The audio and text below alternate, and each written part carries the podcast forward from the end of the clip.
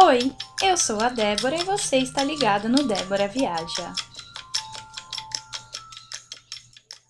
Já imaginou viajar de carro por estradas que quase não têm buracos e não precisar pagar nenhum pedágio? Na Nova Zelândia é assim. Se você quer viajar de uma cidade para outra, você só vai precisar de um carro e combustível, que no caso da gasolina tem variado entre 2 dólares e 2,50 por litro. Mas na verdade não é tão fácil assim, porque o modo de dirigir no país é um pouco diferente do que estamos acostumados no Brasil. Começando pelos carros automáticos. Também existem carros manuais, mas os automáticos são mais comuns no país. Depois disso, é preciso se adaptar a dirigir na mão inversa, porque na Nova Zelândia a gente mantém a esquerda. E além disso, o lado dentro do carro também é oposto e o motorista vai do lado direito, usando a mão esquerda para trocar a marcha quando necessário.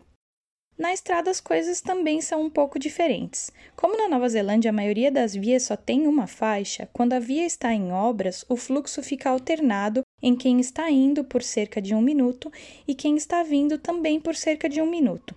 E para que esse fluxo seja organizado, pessoas ficam segurando umas plaquinhas de pare e siga. Ou existem semáforos com as cores vermelho e verde, que normalmente são ligados à noite, quando a quantidade de carros é menor. Nesses trechos em obras, a velocidade máxima permitida é de 30 km por hora. É por isso que é muito difícil encontrar um buraco dirigindo na Nova Zelândia. As vias são sempre mantidas em boas condições. Tirando essa interferência necessária, dirigir no país é confortável e lindo.